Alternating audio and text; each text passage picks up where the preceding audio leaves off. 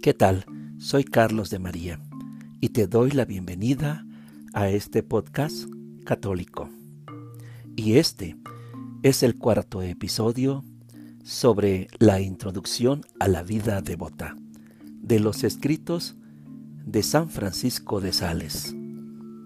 Espero que hayas escuchado los tres primeros episodios y si por casualidad eh, entraste a este audio, yo te recomiendo que primero escuches los tres primeros episodios, aunque escuchando este no hay ningún problema para que lo comprendas, para que lo medites, pero para que le saques mayor provecho, yo sí te recomiendo que escuches los tres primeros episodios.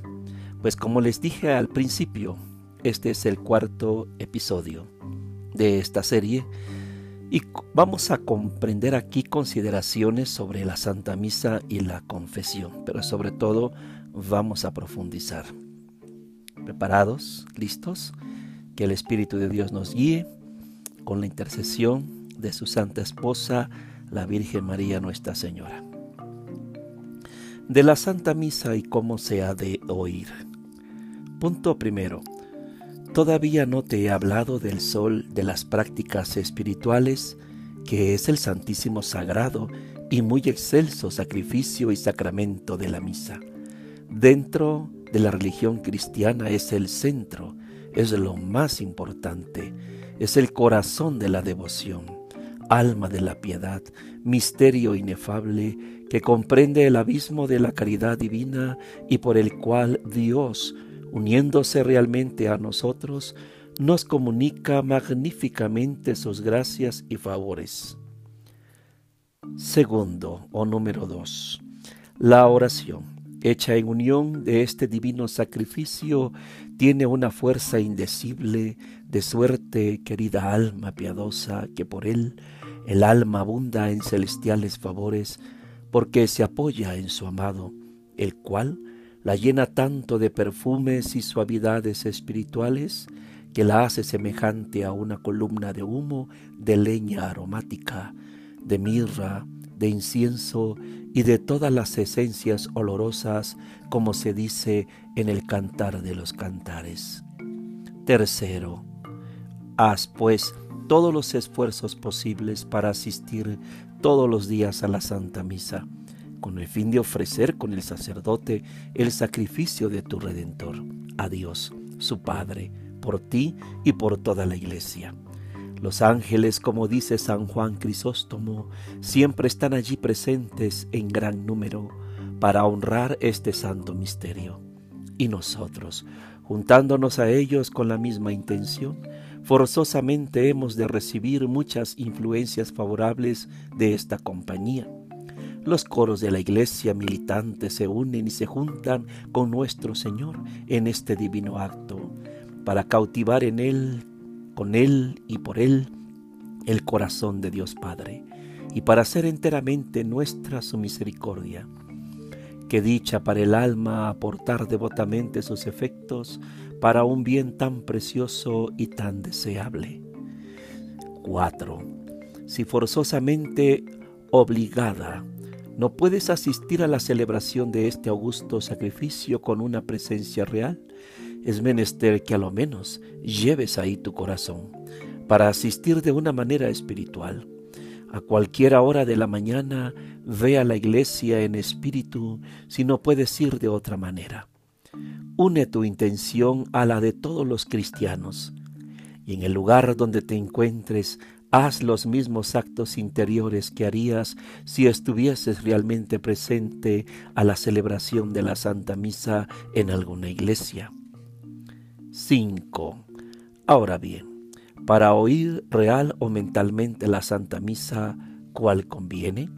Desde que llegas hasta que el sacerdote ha subido al altar, haz la preparación juntamente con él, la cual consiste en ponerte en la presencia de Dios reconocer tu indignidad y en pedir perdón por tus pecados. Luego, desde que el sacerdote sube al altar hasta el Santo Evangelio, considera la venida y la vida de nuestro Señor en este mundo con una sencilla y general consideración. Luego, desde el Evangelio hasta el credo o hasta las peticiones, la oración universal, considera la predicación de nuestro Salvador. Promete querer servir y morir en la fe y en obediencia de su santa palabra y en la unión de la Santa Iglesia Católica. Después, hasta el Padre nuestro, aplica tu corazón a los misterios de la muerte y pasión de nuestro Redentor, que están actual y esencialmente representados en este sacrificio, el cual, juntamente con el sacerdote y el pueblo, ofrecerás a Dios Padre por su honor y por tu salvación. Desde el Padre nuestro hasta la Santa Comunión, Esfuérzate en hacer brotar de tu corazón mil deseos, anhelando ardientemente por estar para siempre abrazado y unido a nuestro Salvador con un amor eterno.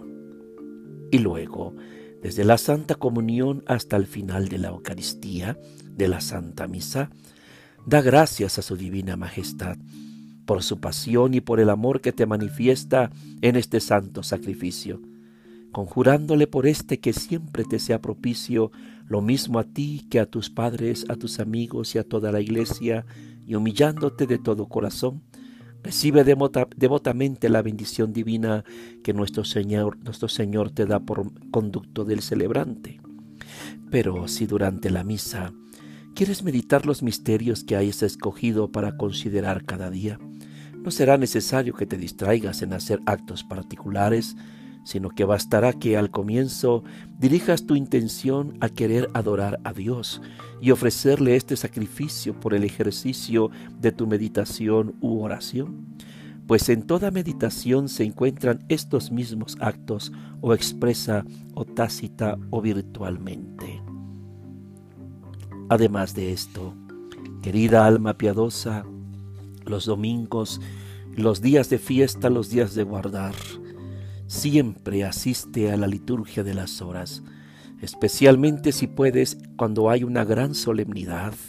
Haz la primera de vísperas, que es la tarde al día anterior de la gran solemnidad o de la fiesta.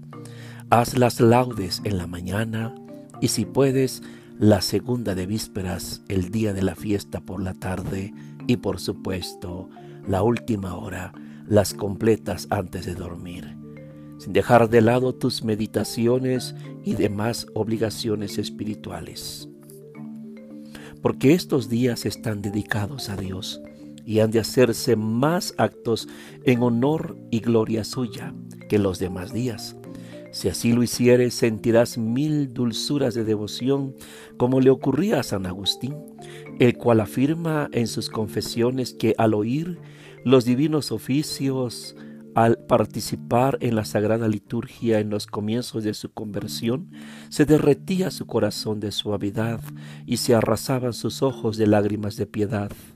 Aparte, para decirlo de una vez por todas, de que se siente más consuelo en los ejercicios públicos de la Iglesia que en los actos particulares, pues Dios ha dispuesto que la comunidad sea preferible a cualesquiera singularidades entra de buen grado en las comunidades, en los grupos de oración, en las asociaciones que todavía existen en honor a nuestro Señor, a la Virgen, a algún santo o a los ángeles, allí, en el lugar donde resides, en tu parroquia, en tu comunidad eclesial, especialmente en aquellas cuyos ejercicios producen más frutos de edificación porque en esto practicarás una especie de obediencia muy agradable a Dios.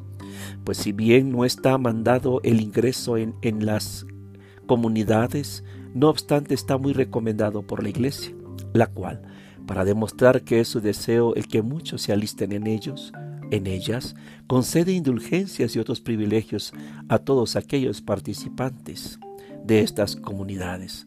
Además, Siempre es cosa muy caritativa concurrir y cooperar a los buenos intentos de otros. Y aunque pueda darse el caso de que alguno haga en particular los mismos actos de piedad que en los grupos y comunidades se hacen en común, y aunque encuentre más gusto en hacerlos privadamente, Dios, empero, es más glorificado en la unión de nuestras buenas obras con la de nuestros hermanos. Lo mismo digo de toda clase de preces y devociones públicas, a las cuales en la medida de lo posible hemos de aportar nuestro buen ejemplo para la edificación del prójimo y nuestro celo por la gloria de Dios y por las intenciones de la comunidad.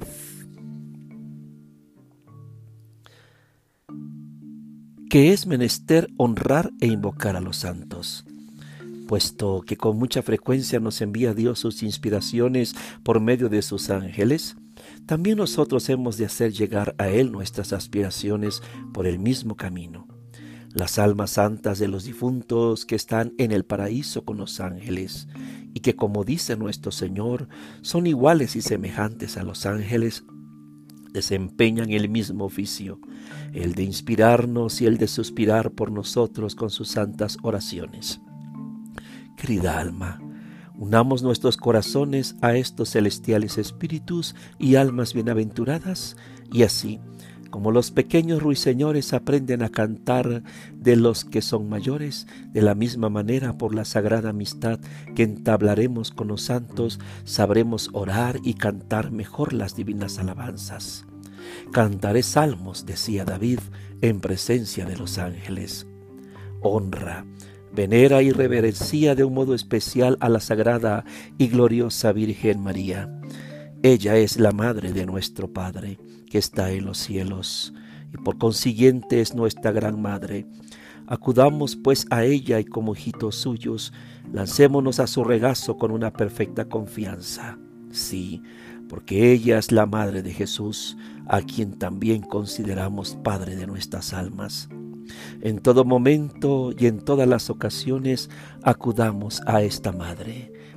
Invoquemos su amor maternal, procuremos imitar sus virtudes y tengamos para con ella un verdadero corazón de hijo. Familiarízate mucho con los ángeles, contémplalos con frecuencia invisiblemente presentes en tu vida y sobre todo, Estima y, venera el de la diócesis a la cual perteneces, a los de las personas con quienes convives y especialmente al tuyo.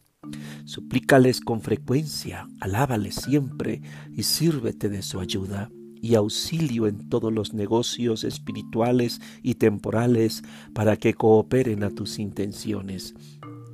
El gran Pedro Fabro, primer sacerdote, primer predicador, primer lector de teología de la Compañía de Jesús y primer compañero de San Ignacio de Loyola, fundador de la misma, al regresar de Alemania, donde había prestado grandes servicios a la gloria de nuestro Señor, pasó por esta diócesis, lugar de su nacimiento, y contó que habiendo atravesado muchas regiones de herejes, había recibido mil consuelos por haber saludado al llegar a cada parroquia a sus ángeles protectores y había experimentado sensiblemente que éstos le habían sido propicios en su defensa contra las acechanzas de los herejes y le habían ayudado a amansar a muchas almas y hacerles dóciles a la doctrina de salvación. Y decía esto con tanto entusiasmo que una señora, entonces joven, que se lo oyó referir, le explicaba hace solo cuatro años, es decir, sesenta años después, muy emocionada. El año pasado tuve el consuelo de consagrar un altar en el mismo lugar donde Dios hizo nacer a este santo varón, en el pueblo de Villared, dentro de nuestras más escarpadas montañas. Elige algunos, algunos santos particulares cuya vida puedas saborear e imitar mejor y en cuya intercesión tengas una especial confianza. El santo de tu nombre te ha sido señalado ya desde el bautismo. ¿Cómo se ha de escuchar y leer la palabra de Dios? Seas devoto de la palabra de Dios tanto si la escuchas en las conversaciones familiares con tus amigos espirituales, como si la escuchas en el sermón, en la prédica. Hazlo siempre con atención y reverencia. Saca de ello provecho y no permitas que caiga en tierra, sino recíbela en tu corazón, como un bálsamo precioso a imitación de la Santísima Virgen que guardaba cuidadosamente en el suyo todas las palabras que se decían en alabanza de su Hijo. Y recuerda que nuestro Señor recoge las palabras que nosotros le dirigimos en nuestras plegarias a proporción de cómo nosotros recogemos las que Él nos dice por medio de la predicación. Ten siempre cerca de ti algún libro de devoción es muy bueno acercarnos a los escritos, por ejemplo, los de San Buenaventura, Gerson, Dionisio, Cartusiano, Luis de Blois, Granada, Estrella, Arias, Pinelli, La Puente, Ávila, el combate espiritual, las confesiones de San Agustín, las cartas de San Jerónimo y otros semejantes y cada día lee un fragmento con gran devoción, como si leyeses cartas enviadas a ti por los santos desde el cielo, para enseñarte el camino y alentarte a llegar a él. Lee también las historias y la vida de los santos, en las cuales, como en un espejo, contemplarás la imagen de la vida cristiana y ajusta sus actos a tu aprovechamiento según tu profesión Dios permita entonces que, aunque con muchos actos de los santos que no son absolutamente imitables por los que viven en medio del mundo, Dios permita que podamos nosotros imitarlo lo más posible para que así nosotros acrecentemos nuestra vida interior. La soledad de San Pablo, primer ermitaño, puede ser imitada en tus retiros espirituales o reales, de los cuales hablaremos y hemos tratado más arriba. La extremada pobreza de San Francisco de, Asís puede ser imitada mediante las prácticas de pobreza que indicaremos después, y así de las demás virtudes. Es verdad que hay ciertas historias que dan más luz que otras para la dirección de nuestra conducta, como la vida de Santa Teresa de Jesús, la cual es admirable en este respecto. Las vidas de los primeros jesuitas, la de San Carlos Borromeo, arzobispo de Milán, la de San Luis, la de San Bernardo, las crónicas de San Francisco y otras más semejantes. Otras hay en las cuales se encuentra más materia de admiración que de imitación, como la de Santa Egipciaca, la de San Simeón Estilita, las de las dos santas Catalinas de Sena y de Génova, de Santa Águeda y otras por el estilo que no dejan no obstante de producir en general un grato gusto de santo amor de Dios. ¿Cómo se han de recibir las inspiraciones? Entendemos por inspiraciones todos los atractivos movimientos, reconvenciones y remordimientos interiores, luces y conocimientos que recibimos de Dios, el cual Previene nuestro corazón con sus bendiciones, con cuidado y amor paternal, para despertarnos, excitarnos, empujarnos y atraernos a las santas virtudes, al amor celestial, a los buenos propósitos, en una palabra, a todo lo que nos encamina hacia nuestro bien eterno.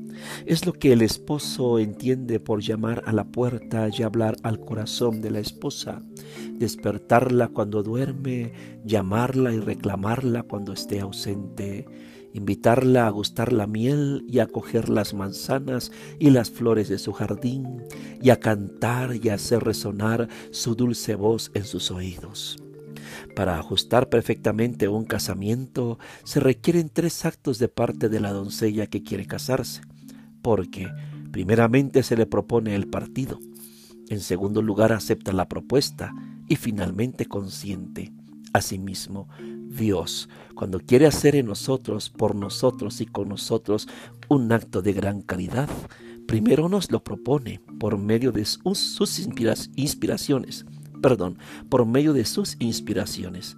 Después, nosotros lo aceptamos y por último, consentimos en él porque así como para descender hasta el pecado hay que pasar por tres grados, la tentación, la delectación y el consentimiento, de la misma manera hay tres para subir hacia la virtud, la inspiración que es contraria a la tentación, la delectación en la inspiración que es contraria al deleite en la tentación, y el consentimiento en la inspiración, que es contrario al consentimiento en la tentación.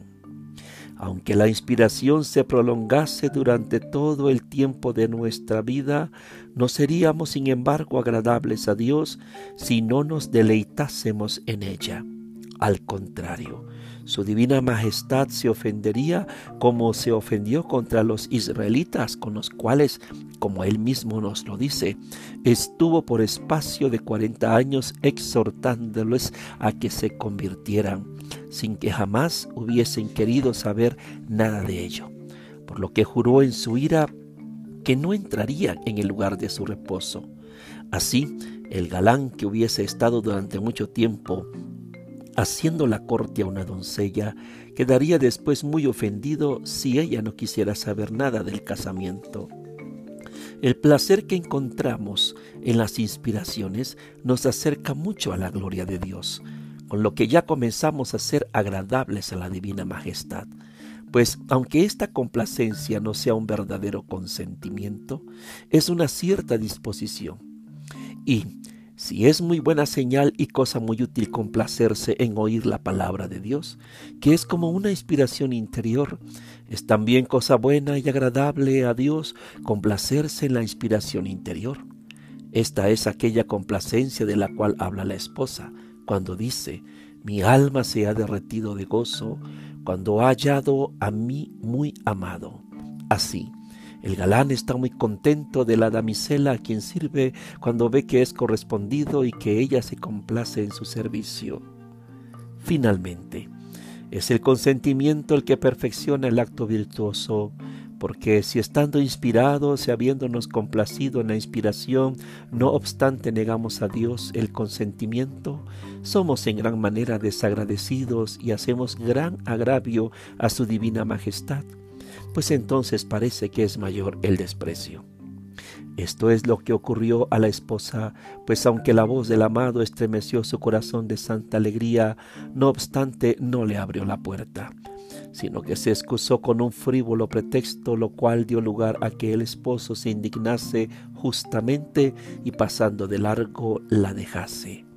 Así el galán, que después de haber suspirado mucho por una joven y de haberle prestado agradables servicios, se viese al fin rechazado y despreciado, tendría muchos más motivos de disgusto que si su requerimiento no hubiese sido aceptado y correspondido. Resuélvete, pues, querida alma, a aceptar con todo el afecto todas las inspiraciones que a Dios plugiere enviarte y cuando las sientas recíbelas como mensajeras del Rey Celestial que desea desposarse contigo. Escucha de buen agrado sus propuestas, considera el amor con que te las ha inspirado y fomenta la santa inspiración. Consciente, pero con un consentimiento pleno, amoroso y constante a la santa inspiración, porque de esta manera Dios, a quien no puedes obligar, se tendrá por muy obligado a tu afecto pero antes de consentir en las inspiraciones de cosas importantes y extraordinarias, aconséjate para no ser engañado con tu confesor, con tu director espiritual, a fin de que te examine si la inspiración es falsa o verdadera. Pues ocurre que el enemigo, cuando ve un alma pronta en dar consentimiento a las inspiraciones, le sugiere con frecuencia cosas falsas para engañarla, lo cual nunca podrá lograr mientras ella obedezca con humildad al director. Una vez dado el consentimiento, es menester procurar con mucha diligencia llevar a la práctica y ejecutar la inspiración, en lo cual consiste la perfección de la verdadera virtud. Porque tener el consentimiento en el corazón sin realizarlo sería lo mismo que plantar una viña sin querer que diese fruto. Ahora bien, para ello es muy útil el ejercicio del cristiano de la mañana y el retiro espiritual de que hemos hablado anteriormente. Pues de esta manera nos preparamos para hacer el bien con una preparación no solo general, sino además particular.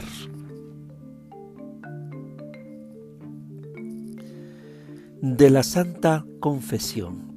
Nuestro Salvador ha dejado a su iglesia el sacramento de la penitencia y la confesión para que en Él nos purifiquemos de nuestras iniquidades, siempre que por ellas seamos mancillados. No permitas, pues, querida alma, que tu corazón permanezca mucho tiempo manchado por el pecado, pues tienes un remedio tan a mano y tan fácil. La leona que se ha acercado al leopardo corre presto a lavarse para sacar de sí el mal olor que este contacto ha dejado en ella, a fin de que cuando llegue el león no se sienta por ello ofendido e irritado. El alma que ha consentido en el pecado ha de tener horror de sí misma y ha de lavarse cuanto antes por el respeto que debe a la divina majestad que le está mirando. ¿Por qué pues hemos de morir de muerte espiritual teniendo como tenemos un remedio tan excelente? Confiésate devota y humildemente lo más que puedas. La Virgen en sus apariciones en la faz de la tierra ha aconsejado a lo menos cada treinta días recurrir al sacramento de la confesión. Aunque la conciencia no te acuse de ningún pecado mortal, de esta manera en la confesión no solo recibirás la absolución de los pecados veniales que confieses, sino también una gran fuerza para evitarlos en adelante, una gran luz para saberlos conocer bien y una gracia abundante para reparar todas las, todas las pérdidas por ellos ocasionados. Practicarás la virtud de la humildad, de la obediencia, de la simplicidad y de la caridad. Y en este solo acto de la confesión practicarás más virtudes que en otro alguno. Ten siempre un verdadero disgusto por los pecados confesados, por pequeños que sean, y haz un firme propósito de enmendarte en adelante. Muchos confiesan los pecados veniales por costumbre y como por cumplimiento, sin pensar para nada en su enmienda, por lo que andan duramente toda su vida bajo el peso de los mismos, y de esta manera pierden muchos bienes y muchas ventajas espirituales. Luego, si confiesas que has mentido, aunque sea sin daño de nadie, o que has dicho alguna palabra descompuesta, alguna majadería, o que has jugado demasiado, arrepiéntete y haz el propósito de enmendarte, porque es un abuso confesar un pecado mortal o venial sin querer purificarse de él pues la confesión no ha sido instituida más que para esto. No hagas tan solo ciertas acusaciones superfluas que muchos hacen por rutina. No he amado a Dios como debía, no he rezado con la debida devoción, no he amado al prójimo cual conviene, no he recibido los sacramentos con la reverencia que se requiere y otras cosas parecidas. La razón es porque diciendo esto nada dices en concreto que pueda dar a conocer a tu confesor el estado de tu conciencia, pues todos los santos del cielo y todos los hombres de la tierra podrían decir lo mismo si se confesaran. Examina pues de qué cosas en particular hayas de acusarte, y cuando las hubieres descubierto, acúsate de las faltas cometidas con sencillez e ingenuidad te acusas, por ejemplo, de que no has amado al prójimo como debías. Lo haces porque has encontrado a un pobre necesitado al cual podías socorrer y consolar y no has hecho caso de él. Pues bien, acúsate de esta particularidad y di, he visto un pobre necesitado y no lo he socorrido como podía por negligencia o por dureza de corazón o por menosprecio según conozcas cuál sea el motivo del pecado. Asimismo, no te acuses en general de no haberte encomendado a Dios con la devoción que debías, sino si has tenido distracciones voluntarias o no has tenido cuidado en elegir el lugar, el tiempo y la compostura requerida para estar atento en la oración. Acúsate de ello sencillamente según sea la falta, sin andar con vaguedades que nada importa en la confesión. No te limites a decir los pecados veniales en cuanto al hecho. Antes bien, acúsate del motivo que te ha inducido a cometerlos. No te contentes con decir que has mentido sin dañar a nadie. Di si lo, si lo has hecho por vanagloria, para excusarte o alabarte, en broma o por terquedad. Si has pecado en las diversiones, Di si te has dejado llevar del placer en la conversación y así de otras cosas. Di si has persistido mucho en la falta, pues generalmente la duración acrecienta el pecado, porque es mucha la diferencia entre una vanidad pasajera que se habrá colado en nuestro espíritu por espacio de un cuarto de hora y aquella en la cual se habrá recreado nuestro corazón durante uno, dos o tres días.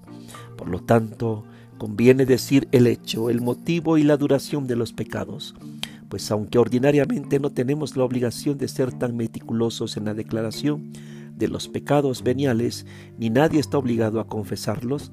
No obstante, los que quieren purificar bien sus almas para llegar más fácilmente a la santa devoción, han de ser muy diligentes en dar a conocer al médico espiritual el mal, por pequeño que sea, del cual desean ser curados.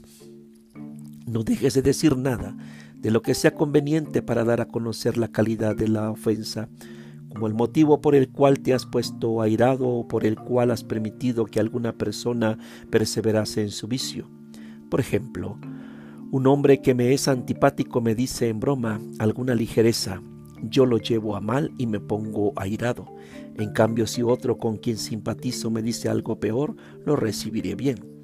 No me olvidaré pues de decir he pronunciado algunas palabras airado contra una persona porque me he enojado por una cosa que me ha dicho, mas no por la clase de palabras, sino porque me es antipática. Y si me es necesario particularizar las frases que hubiese dicho para explicarte mejor, harás bien en decirlas, porque acusándote ingenuamente no solo descubre los pecados cometidos, sino también las malas inclinaciones, las malas costumbres, los malos hábitos y las demás raíces del pecado, con la que el Padre Espiritual adquiere un conocimiento más perfecto del corazón que trata y de los remedios que necesita. Conviene, empero, en cuanto sea posible, no descubrir la persona que haya cooperado a tu pecado. No cambies fácilmente de confesor, sino una vez hayas elegido uno, continúa dándole cuenta de tu conciencia. Los días destinado a ello, confesándole ingenua y francamente los pecados que hubieses cometido. Y de vez en cuando, por ejemplo, cada mes o cada dos meses, dale también cuenta del estado de tus inclinaciones, aunque no te hayan inducido a pecado como si te sientes atormentado por la tristeza o por el tedio o si te dejas dominar por la alegría, por los deseos de adquirir riquezas o por otras parecidas inclinaciones. De la comunión frecuente. Se cuenta que Mitrídates, rey del Ponto, que habiendo inventado el mitrídato, de tal manera reforzó con él su cuerpo que como hubiese intentado más tarde suicidarse para no caer en la servidumbre de los romanos, nunca pudo lograrlo. El Salvador ha instituido el augustísimo sacramento de la Eucaristía que contiene realmente su carne y su sangre para que quien le coma viva eternamente. Por esta causa el que usa de él con frecuencia y con devoción, de tal manera robustece la salud y la vida de su alma, que es casi imposible que sea envenenado por ninguna clase de malos efectos. Es imposible alimentarse de esta carne y vivir con afectos de muerte, porque, así como los hombres del paraíso terrenal, podían no morir por la fuerza de aquel fruto de vida que Dios había puesto allí, de la misma manera, pueden no morir espiritualmente por la virtud de este sacramento de vida. Si los frutos más tiernos y más sujetos a la corrupción, como las cerezas, los albaliroques y las fresas fácilmente se conservan todo el año confitados con azúcar y con miel, no es de maravillar que nuestros corazones, aunque flacos y miserables, sean preservados de la corrupción del pecado, cuando están azucarados y dulcificados con la carne y la sangre del Hijo de Dios.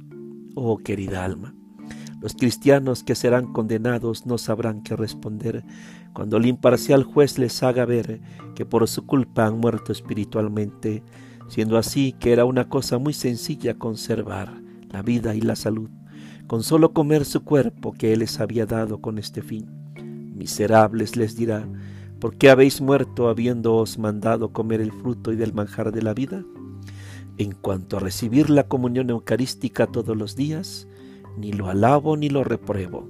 En cuanto a comulgar a lo menos todos los domingos, lo aconsejo y exhorto a todos a los que lo, a que lo hagan, con tal de que el alma esté libre de todo afecto al pecado.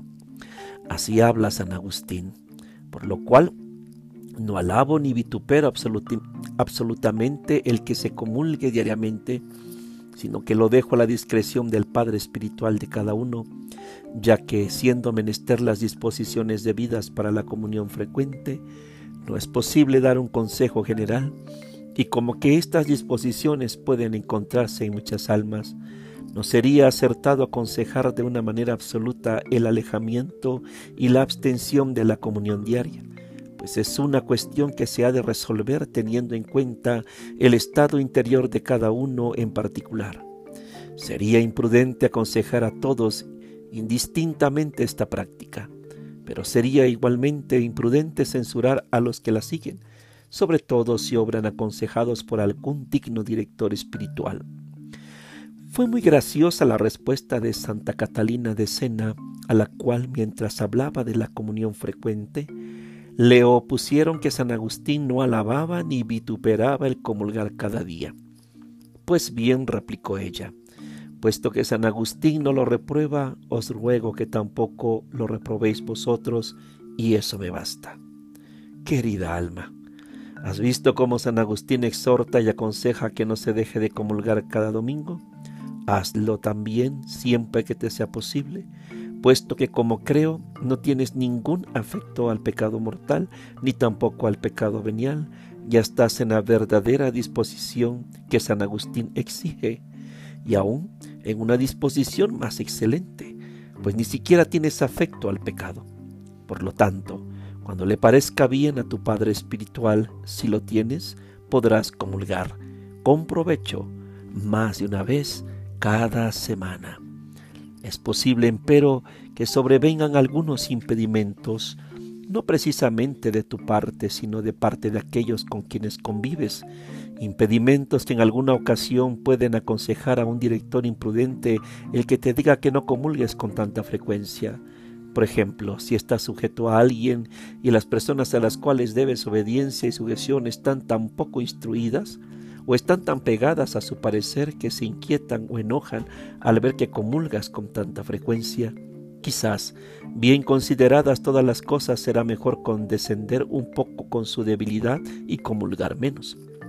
Pero esto únicamente se entiende del caso en el cual la dificultad no pueda ser superada de otra manera.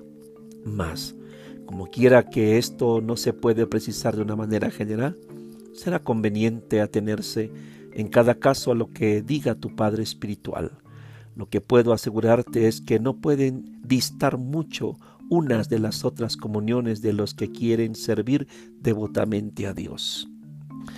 Si eres prudente, no habrá ni padre, ni esposa, ni marido que te impida comulgar frecuentemente, porque el ir a comulgar no será ningún estorbo para el cumplimiento de los deberes propios de tu condición.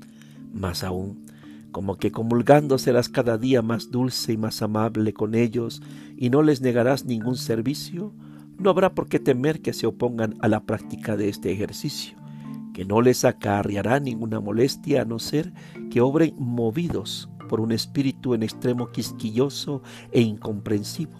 En este caso, el director, como ya te lo he dicho, te aconsejará cierta condescendencia. Es conveniente ahora decir cuatro palabras a los casados. En la ley antigua no era cosa bien vista que los acreedores exigiesen el pago de las deudas en día festivo, pero aquella ley nunca reprobó que los deudores cumpliesen sus obligaciones y pagasen a los que lo exigían. En cuanto a los derechos conyugales, si bien es de alabar la moderación, no es pecado hacer uso de los mismos los días de comunión y el pagarlos no solo no es reprobable, sino que es justo y meritorio. Así pues, nadie que tenga obligación de comulgar se ha de privar de la comunión a causa de las relaciones conyugales. En la primitiva iglesia los cristianos comulgaban cada día, aunque estuviesen casados y tuviesen fruto de bendición. Por esto te he dicho, la comunión frecuente no ocasiona ninguna molestia ni a los padres, ni a las esposas, ni a los maridos, con tal de que el alma que comulga sea prudente y discreta. En cuanto a las enfermedades corporales, ninguna puede ser legítimo obstáculo para esta santa participación, a no ser que provocase con mucha frecuencia el vómito. Para comulgar con frecuencia basta con estar libre de pecado mortal y tener un recto deseo de hacerlo Siempre, empero, es mejor que pidas el parecer a tu Padre Espiritual. ¿Cómo se ha de comulgar?